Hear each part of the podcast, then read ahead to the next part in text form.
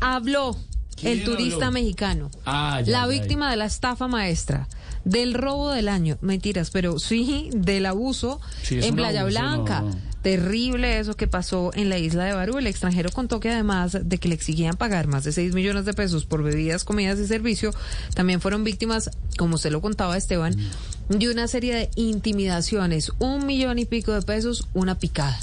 No, no, no, no. Y el servicio, No, casi dos millones de pesos. No. Bueno, la historia completa, Dálida, habló usted con los turistas que le dijeron.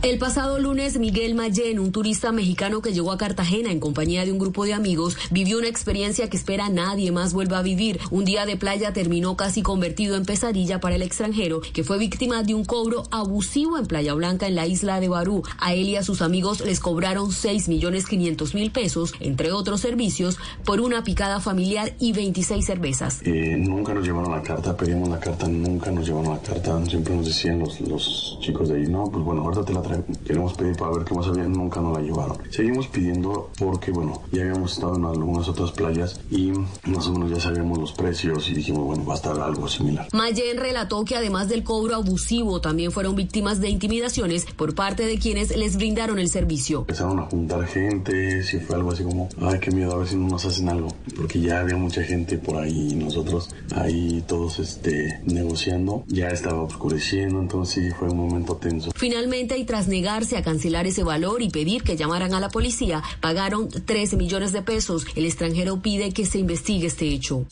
637 Dalida.